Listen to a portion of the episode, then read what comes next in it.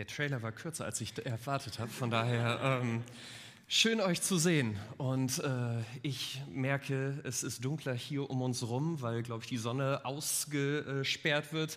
Ähm, ich hoffe, du schenkst mir für 30 Minuten, strengst dich mit mir an, äh, trotz der Wärme, ähm, ein bisschen in das einzutauchen, was Gottes Wort ist. Und wir, äh, wenn du die letzten Sonntage da warst, ähm, dann weißt du vielleicht, dass wir in der Predigtreihe sind durch die Apostelgeschichte. Und wir uns die Frage stellen, was, was ist das eigentlich mit Gemeinde? Du hast eben eine Blaupause gesehen, weil das die Frage ist, wie hat sich Gott Gemeinde gedacht? Wie, wie soll das aussehen?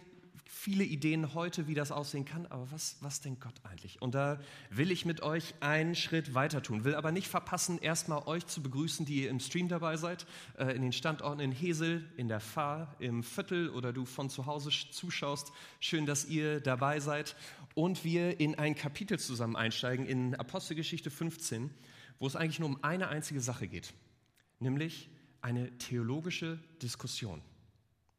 Und ich weiß, innerlich brechen Freudenstürme bei dir aus. Genau das hattest du dir gedacht. Warmes Wetter, äh, Predigt, das Thema, auf das hattest du dich gefreut, nach einer langen Woche jetzt 21 Verse zu lesen, wo Christen nichts anderes tun, als sich um theologische Themen in die Haare zu kriegen, oder? Und ich bin, eigentlich bin ich ganz bei dir. Ich war in der, äh, in der Uni, ich habe fünf Jahre Theologie studiert. Ich war immer der Erste, der aufgestanden ist, wenn Leute angefangen haben, irgendwelche Spitzfindigkeiten bei Theologie zu diskutieren. Ich habe gesagt, Leute, ohne mich, es gibt andere Dinge, die man lieber tun kann. Von daher eigentlich, ich, ich würde lieber mit dir dieses Kapitel umschiffen. Aber es gibt einen Grund, warum ich glaube, warum wir es mit reingenommen haben in diese Predigtreihe, nämlich, dass es hier um ein so wichtiges, so zentrales Thema geht, dass wir, glaube ich, uns diese theologische Debatte antun müssen, nämlich um die Frage, was, wofür sollte eigentlich Gemeinde stehen? Vor 2000 Jahren machen sich Leute Gedanken darüber, aber ich weiß nicht, wie du das wahrnimmst. Ich merke, diese Frage ist heute genauso heiß diskutiert, wie sie damals war. Weiß nicht, das kam mir eben erst auf dem Stuhl, von daher, ich hoffe, ich verrenne mich hier in nichts, wenn ich das einfach einbaue. Evangelischer Kirchentag, ich hatte eigentlich nichts damit zu tun, aber wie viel Diskussionen ich auf den sozialen Medien darüber gehört habe. Leute, die sagen, das war super, endlich wurde über Themen geredet, wo es wirklich darum geht, Klimaschutz, ähm, dass, dass Leute Gerechtigkeit haben um, um die sexuelle Identität. Das endlich mal sprechen sie Themen an, die wirklich wichtig sind. Andere, die sagen, wie kann man nur darüber reden? Der eigentliche Kern, Jesus ist völlig unter den Tisch gefallen. Und Streit zwischen Christen, weil sie sich fragen, um was geht es eigentlich? Und wenn du ein bisschen in Gemeinde unterwegs bist, dann hast du wahrscheinlich ähnliche Erfahrungen gemacht. Es gibt irgendwie zwei Extreme hier. Auf der einen Seite gibt es, ich sag mal in Anführungsstrichen, die Gesetzlichen, wo ich dann von manchen Leuten höre, dass sie sagen, oh, weißt du, ich, ich weiß, ihr seid nicht so, aber irgendwas in mir, wenn ich, wenn ich weiß, an manchen Punkten bin ich gerade anders unterwegs, als Gott das möchte, ich traue mich fast schon nicht in Gemeinde, weil ich das Gefühl habe, wenn, da, wenn mir das irgendwie rausrutscht an dieser Stelle, dann gibt es den erhobenen Zeigefinger dann ist das Erste, dass Leute mich ganz erschrocken anschauen. Was? Wie, wie kannst du nur? Und sollen wir für dich beten? Sollen wir, willst du irgendein Gespräch, dass das anders werden kann? Und sie sagen, ich, ich will das alles nicht, aber wenn ich auch nur einen Fuß in Gemeinde trete, das Gefühl ist, das ist das Erste, worum es geht. Mein Leben wieder auf den richtigen Weg zu, zu kriegen. Das das eine Extrem und das andere Extrem, das, was äh, in meiner, äh, als Kommentar YouTube ist ein spannendes Thema. Wenn wir dort die Predigten hochladen, du kriegst immer sehr spannende Rückmeldungen. Und letzte Standortpredigt ging es im Viertel und in der Spätschicht um Sex. Und ich dachte mir schon, dass ein paar interessante Kommentare dabei, dabei sein werden. Ähm, jemand hat das so beschrieben. Und ich glaube, das ist die Reaktion auf dieses Gesetzliche, was heute immer moderner wird. Nämlich, dass er gesagt hat, er war nicht so einverstanden mit meiner Predigt und hat geantwortet, hab Christen getroffen, die wirklich modern waren dir nichts erzählt haben, wie du leben, zu leben hast und das ausschließlich für sich gelebt haben. Die waren umgänglich, akzeptieren andersrum sogar atheistische, agnostische oder sogar das Gegenteil, satanistische Anschauungen. Zwei Extreme. Eins, wo die Leute äh, dem vorwerfen, ihr seid gesetzlich, euch geht es nur um das, wie das Leben aussieht. Und dann die andere Seite, die sagt, genau als Reaktion darauf, lass gemeint doch etwas sein, wo jeder kommen kann. Die Arme ganz weit aufmachen und am Schluss ein Club, egal was du glaubst, Hauptsache du bist dabei. Nur um am Schluss uns mit der Frage übrig zu lassen, weil die beiden Sachen zusammengehen nicht, wo ist denn jetzt die Mitte, wo Gott sagt, da möchte ich meine Gemeinde haben? Und deswegen möchte ich mit dir in dieses Kapitel einsteigen. Obwohl es eine theologische Diskussion ist, ich gebe mein Bestes, das praktisch und interessant für die nächsten 25 Minuten zu machen, damit es nicht zu schwer für dich ist, da dran zu bleiben. Aber ich möchte mit dir diese Diskussion anschauen, weil sie drei Dinge deutlich machen für mich. Auf der einen Seite, warum Gemeinde tatsächlich niemals gesetzlich sein kann. Warum das in Gemeinde keinen Platz hat. Warum aber ich auf der anderen Seite glaube, dass liberal nicht die Antwort darauf ist. Und am Schluss, wie wir es schaffen können, persönlich aber dann auch in Gemeinde zusammen diese Mitte zu treffen, die Gott sich wünscht. Und ich glaube, das Evangelium ist. Von daher, da möchte ich mit dir heute einsteigen, wenn dir das möglich ist. Ich will am Anfang aber nochmal beten, weil ich weiß, es geht darum, dass Gott das uns deutlich macht. Du merkst schon, einige stehen auf. Wenn dir das möglich ist, genau, steh gern nochmal dazu auf. Vater, du siehst, wie viel wie viel Debatte es auch heute noch darum geht, was du dir mit Gemeinde wünschst. Vater, du siehst die Herzen, die an manchen Stellen vielleicht auch für dich wollen, aber so, zu so unterschiedlichen Antworten kommen. Und deswegen bitte ich dich, weil du in deinem Wort darauf Antworten geben willst, dass du uns das heute klar machst. Ich weiß, dass das meine Weisheit, meine Worte niemals reichen werden. Von daher, ich bitte dich, dass du dein Wort zum Zug kommen lässt. Dass du durch mich sprichst und dass du vor allen Dingen uns allen zusammen deutlich machst, wo du die Gemeinde wünschst und dass das unser Leben wirklich verändert. Dass das wirklich zu dem wird, wo wir auch Gemeinde leben wollen. Amen. Setzt euch. Das erste, warum Gemeinde nicht gesetzlich sein kann. Und ich will mit dir einsteigen in Kapitel 15, die ersten fünf Verse. Dort lesen wir folgendes. Doch dann kamen einige Leute aus Judäa nach Antiochia und forderten die Männer der Gemeinde auf, sich beschneiden zu lassen wie es im Gesetz des Mose vorgeschrieben ist. Wenn ihr euch nicht beschneiden lasst, lehrten sie, könnt ihr nicht gerettet werden. Damit stießen sie bei Paulus und Barnabas aber auf entschiedenen Widerstand und es kam zu einer heftigen Auseinandersetzung. Schließlich wurden Paulus und Barnabas zusammen mit einigen Christen aus Antiochia beauftragt, nach Jerusalem zu reisen und den Aposteln und den Ältesten der dortigen Gemeinde diesen Streitfall vorzulegen. Von der Gemeinde in Antiochia feierlich verabschiedet, machten sich Paulus und Barnabas auf den Weg. Sie zogen durch Phönizien und Samarien und überall erzählten sie von der Hinwendung der Nichtjuden zu Gott. Eine Nachricht, mit der sie allen Geschwistern große Freude bereiteten. Als sie in Jerusalem ankamen, wurden sie von den Aposteln und den Ältesten und von der ganzen Gemeinde herzlich empfangen und sie gaben einen Bericht von dem, was Gott durch sie als seine Mitarbeiter alles getan hatte. Doch einige, die zur Partei der Pharisäer gehörten und zum Glauben an Jesus gekommen waren, standen auf und erklärten, man muss die Nichtjuden beschneiden und dazu auffordern, das Gesetz zu befolgen. Kurz, was passiert hier? Wenn du letzte Woche da warst, erinnerst du dich vielleicht noch, dass wir genau in dieser Gemeinde in Antiochia stehen geblieben sind letzte Woche dass äh, viele dort zum Glauben gekommen sind, gerade auch nicht jüdischer Herkunft, und dass sie dort zum ersten Mal tatsächlich Christen genannt wurden. Und Paulus und Barnabas jetzt dort geblieben sind, um den Leuten zu erzählen, was heißt es, Jesus nachzufolgen? Was heißt es, ein Christ zu sein? Und sie lehren sie etwas, wo jetzt ein paar jüdische Christen in diese Gemeinde kommen und sagen, das reicht nicht. Wo diese Leute aus Judäa kommen und sagen, alles schön und gut mit diesem Jesus, aber ihr braucht noch zwei Dinge, nämlich Beschneidung und dass ihr die ganzen Gebote, das, was Gott dir und mir im Alten Testament äh, an Regeln zum Leben aufgetragen hat, dass ihr die haltet. Weil sonst, ganz platt gesagt, sie sagen hier, dann, sonst kann euch Gott auch nicht helfen. Kann Gott gestorben sein, kann Gott euch vergeben wollen, aber wenn ihr nicht euren Teil dazu leistet, dann ist das alles umsonst gewesen. Und ich weiß nicht, ob du dich noch an Barnabas von letzter Woche erinnerst eigentlich ein lieber Kerl, jemand, der ermutigt, der, die, der das Gute in dem Ganzen, dem Streit eigentlich völlig fern liegt, aber an diesem Punkt sagt er Stopp. An diesem Punkt fängt er wirklich eine Diskussion an. Sie kriegen diesen Streit, obwohl es beides Christen sind, sie kriegen ihn nicht geklärt, weil beide Seiten an dieser Stelle merken, hier geht es um den Kern. Hier ist das nicht irgendein Nebenthema, irgendwas, ja, kann man mal gerne drüber nachdenken, sondern sie sagen, hier geht es an die Substanz von dem, was Gemeinde und was Glaube bedeutet. Und deswegen gehen sie nach Jerusalem zur Muttergemeinde, zu dem, wo die Apostel leben und tragen ihnen das vor. Und Petrus, der Leiter der Apostel, antwortet ihnen jetzt in Vers 6 bis 10 folgendes. Daraufhin trafen sich die Apostel und die Ältesten, um über diese Sache zu beraten. Nachdem man lange und intensiv miteinander diskutiert hatte, erhob sich Petrus und sagte zu den Versammelten, liebe Brüder, wie ihr alle wisst, hat Gott euch seine Entscheidung schon vor langer Zeit klargemacht.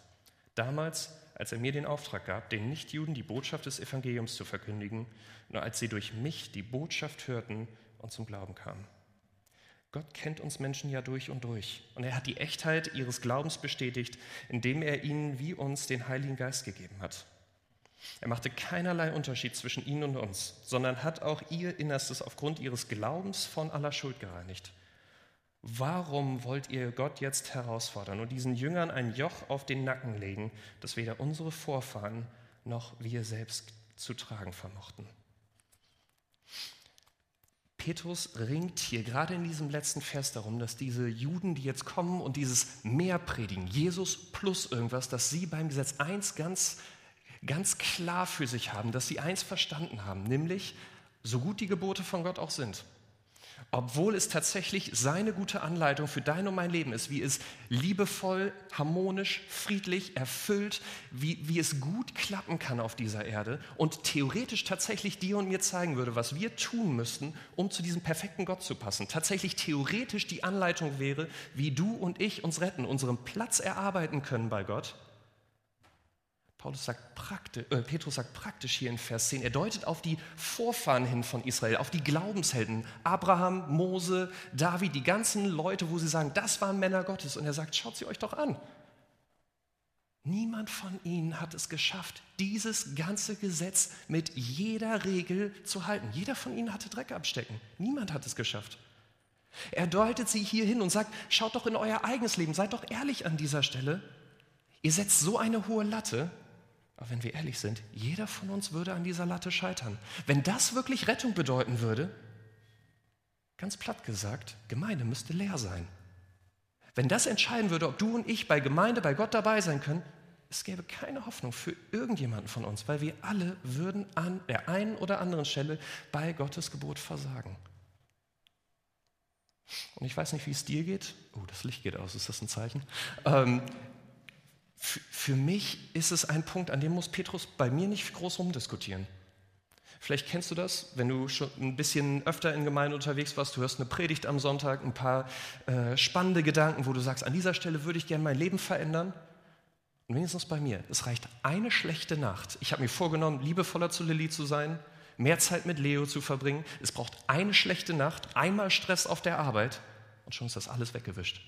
Schon sitze ich nächsten Sonntag wieder in der Gemeinde und denke mir, die Predigt kann ich mir eigentlich nochmal anhören, weil ich habe es immer noch nicht geschafft. Oder andersrum, wenn du nicht in Gemeinde unterwegs bist, nehmen wir ganz klassisch Neujahrsvorsätze. Die Leute, die ins Fitnessstudio gehen, sagen, ich, ich meide immer erst, den ersten Monat, den Januar im Fitnessstudio, da ist es voll, so ab Februar kann man wieder hingehen. Und dann hat es sich bei den meisten Leuten mit diesem Vorsatz nämlich erledigt.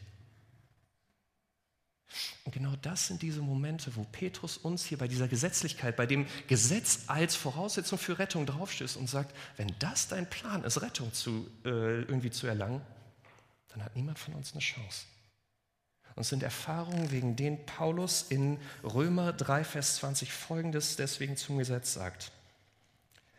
Denn auch durch das Befolgen von Gesetzesvorschriften steht kein Mensch vor Gott gerecht da. Das Gesetz führt vielmehr dazu, dass man seine Sünde erkennt. Das Gesetz ist keine Anleitung von Gott, wie du und ich uns irgendwie aus eigener Kraft den Weg zu ihm selbst erarbeiten können.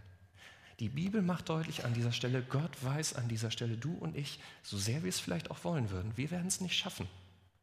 Und deswegen sagt Paulus hier, macht deutlich beim Gesetz, das, was es ist, die gute Funktion, die Gesetz trotzdem für dich und mich hat, ist, sie bringt uns, wenn wir konfrontiert werden mit diesem Anspruch von Gott, wie Gott eigentlich ist und wir, wie wir sein müssten, um zu ihm zu passen, das Gute, was es ist, wenn du und ich uns damit auseinandersetzen, ist, dass du und ich gerade merken, dass wir es nicht hinkriegen.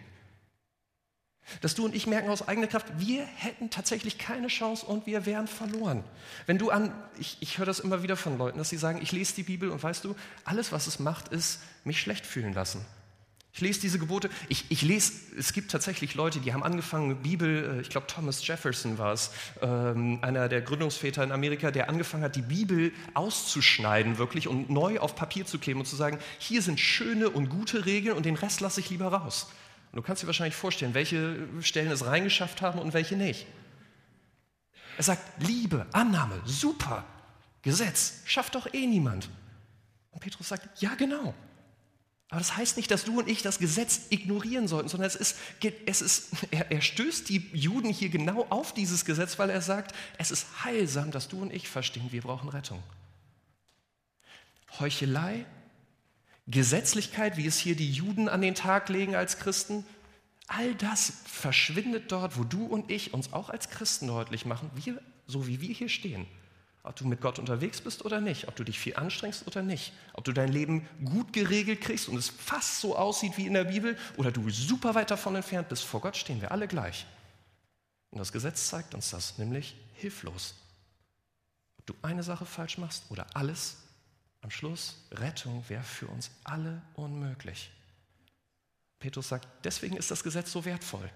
Denn genau an diesem Punkt können du und ich verstehen, was Rettung wirklich bedeutet. Nämlich, dass wir es nicht leisten können, sondern dass wir jemanden brauchen, der uns rettet. Deswegen das Zweite, warum ich glaube, dass Gemeinde jetzt auch nicht liberal sein kann. Vers 11. Wir sind doch ganz im Gegenteil davon überzeugt, dass wir, genau wie Sie, also die Nichtjuden, einzig und allein durch die Gnade des Herrn Jesus gerettet werden. Petrus sagt hier, Juden, wo ihr denkt, ich muss leisten, ich muss irgendwie Gesetze halten und erst dann bin ich würdig genug, dass Gott mich auch rettet. Petrus redet hier von Gnade, weil er sagt, es ist genau andersrum. Evangelium, gute Nachricht von Jesus bedeutet, er ist für dich und mich an dem Punkt gestorben, wo du und ich es niemals verdient hätten. An dem Punkt, wo unser Leben komplett in eine andere Richtung gelaufen wird. Die Bibel gibt uns diese gute Nachricht und dreht sich immer wieder darum, weil sie sagt, es ist genau das der Punkt, dass Gott dich geliebt hat, obwohl du anders, obwohl du es nicht geschafft hättest, zu ihm zu passen. Und dass er dieses perfekte Leben auf der Erde gelebt hat in Jesus. Er jede Anforderung des Gesetzes gehalten hat, was du und ich nie hättest tun können. Und am Kreuz stirbt unschuldig, um dir und mir einen Tausch anzubieten, um zu sagen, gib du mir dein Leben, was niemals zu mir passen würde, und nimm du meins was perfekt ist, wo ich alles geleistet habe und wo egal was du und ich jetzt auch noch tun lassen können, was ewig zu diesem Gott passen wird.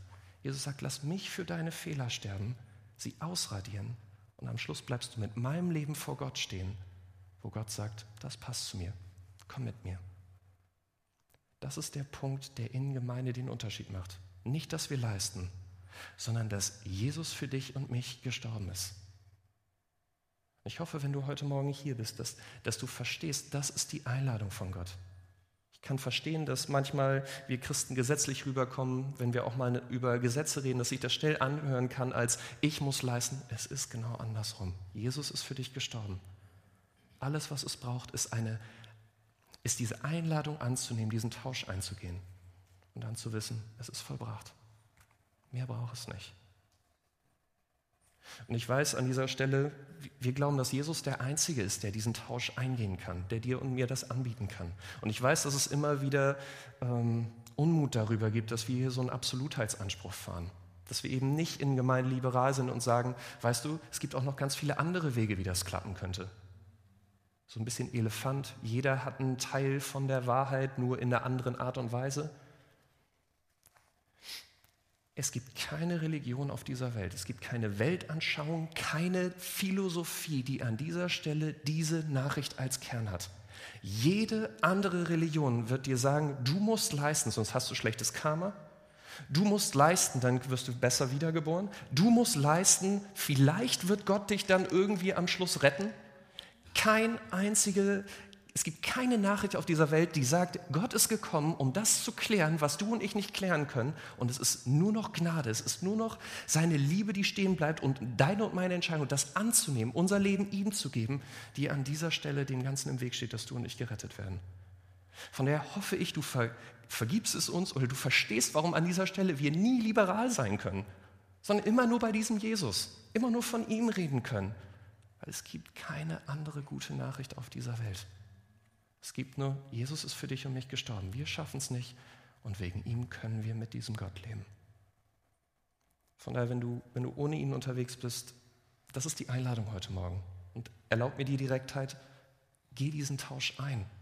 Wenn du darüber reden willst, komm gerne zu mir in den Standorten. Ihr habt tolle Leute da sitzen, die das schon praktisch mit Jesus unterwegs sind und dir da weiterhelfen können, dir da auch erzählen können, wie das bei ihnen angefangen hat. Tu das.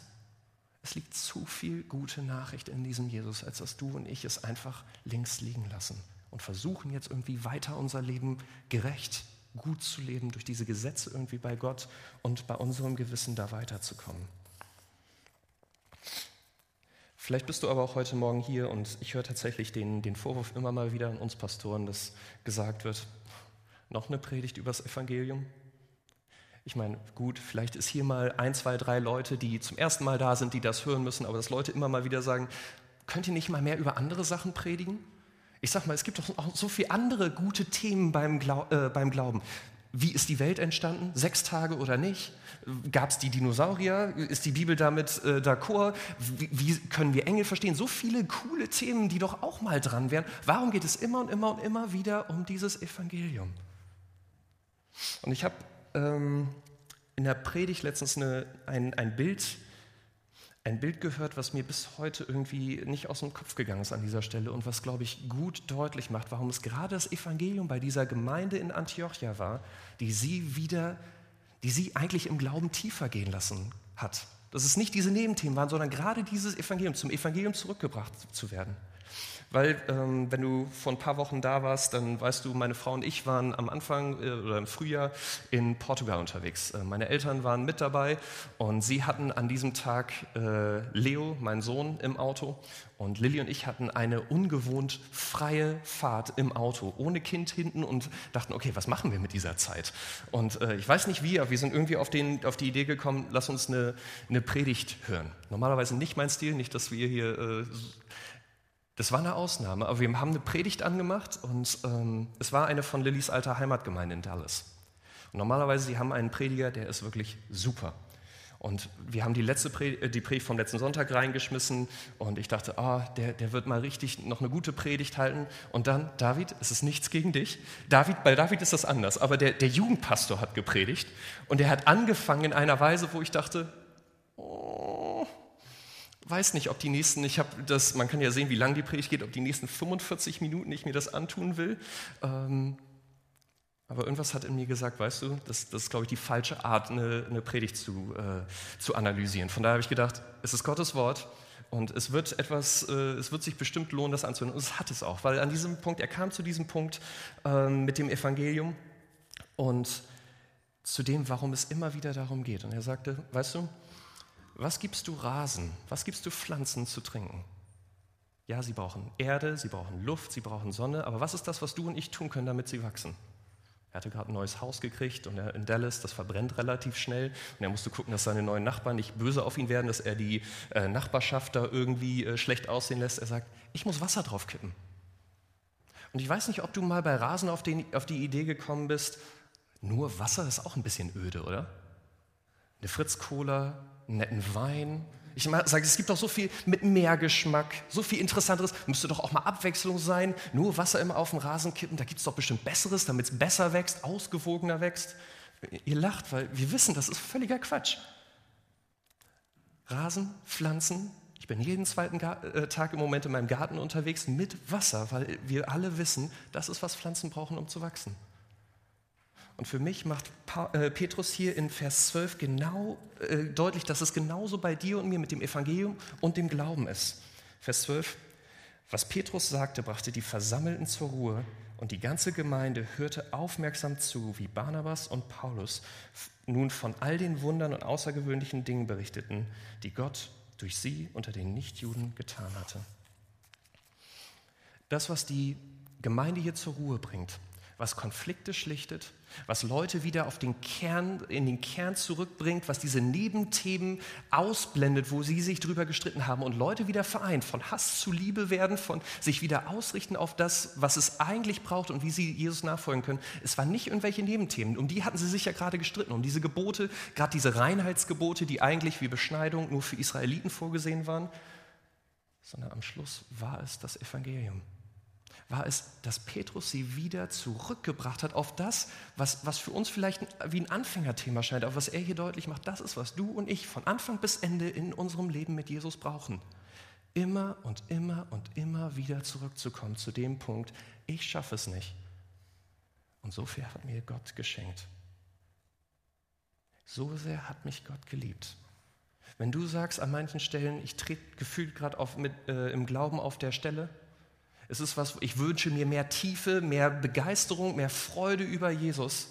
Ich hoffe, du versuchst es nicht an irgendwelchen Nebenthemen, sondern du fängst an am Hauptthema, da zurückzugehen.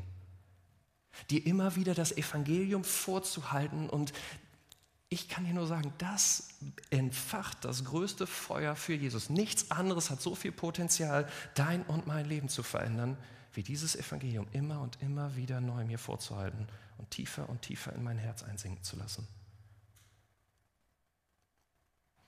Die Frage am Schluss aber, wie geht das jetzt?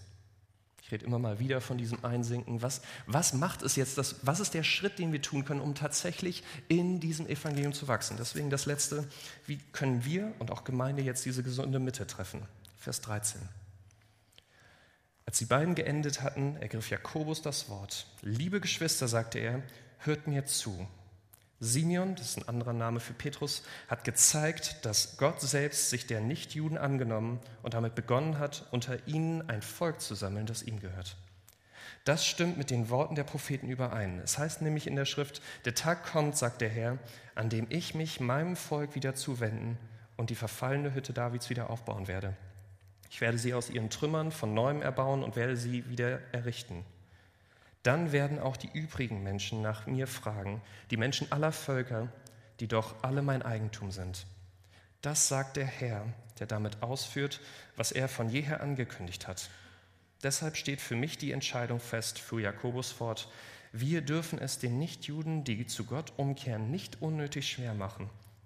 Allerdings sollten wir sie in einem Brief dazu auffordern, folgende Dinge zu unterlassen – jede Verunreinigung durch Götzenverehrung und jede Form von Unmoral, sowie den Genuss von Blut und von nicht ausgeblutetem Fleisch. Im Übrigen finden sich alle diese Forderungen im Gesetz des Mose, das seit vielen Generationen in allen Städten verkündet und Sabbat für Sabbat in allen Synagogen vorgelesen wird.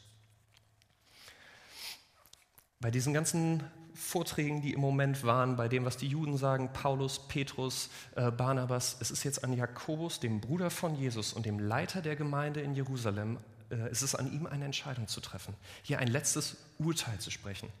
Und das, was er tut, ich glaube, er tut hier zwei Dinge, um, eine, um ein gutes Urteil zu fällen, die, glaube ich, für dich und mich heute ein unglaubliches Vorbild sein können, wenn es darum geht, dieses Evangelium wirklich bei uns im Kern zu halten und immer tiefer zu verstehen. Nämlich auf der einen Seite nimmt er, er hört Petrus, den Juden, Paulus, Barnabas, er hört ihnen zu, ihren Argumenten, ihren Erfahrungsberichten. Er nimmt all das zusammen und er fängt jetzt nicht an zu überlegen, was hört sich für mich gut an, was kommt vielleicht auch in unserer Kultur gerade gut an, was wäre die beste Werbung für Gemeinde, dass die meisten Leute denken, oh, das will ich auch, er denkt auch nicht daran, was, was wird jetzt unsere Gemeinde, auf welcher Seite werden wir mehr Leute verlieren und wie können wir jetzt eine Entscheidung äh, äh, treffen, wo noch die möglichst große Gruppe zusammenbleibt, sondern er tut eine Sache, nämlich er geht zu, zur Bibel, zu Gottes Wort. Er lässt Gottes Wort zum Reden kommen und das prägen. Und das führt dazu, das lesen wir jetzt in Vers 31, dass nicht nur er in der Mitte im Evangelium bleibt, sondern auch die Gemeinde in Antiochia.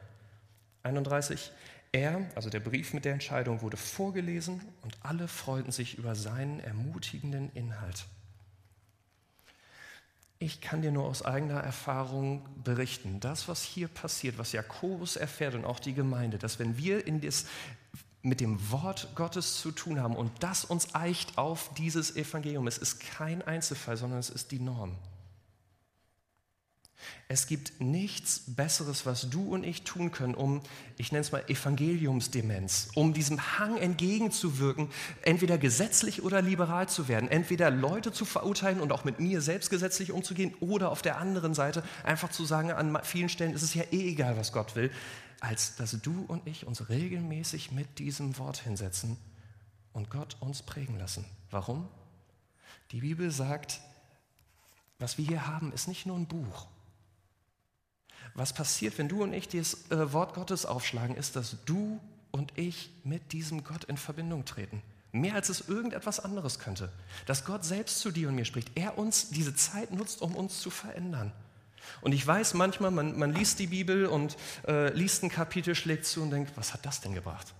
Das ist bei irgendwelchen Namensregistern, irgendwelchen Geboten, irgendwelchen, äh, kennst du das? Du schlägst eine Bibel auf und willst einen ermutigenden Vers und dann kommen so ganz gruselige Verse und du denkst, Gott, was soll ich damit denn anfangen? Und es sind Punkte, wo wir an dieser Stelle sagen könnten, das bringt doch nichts.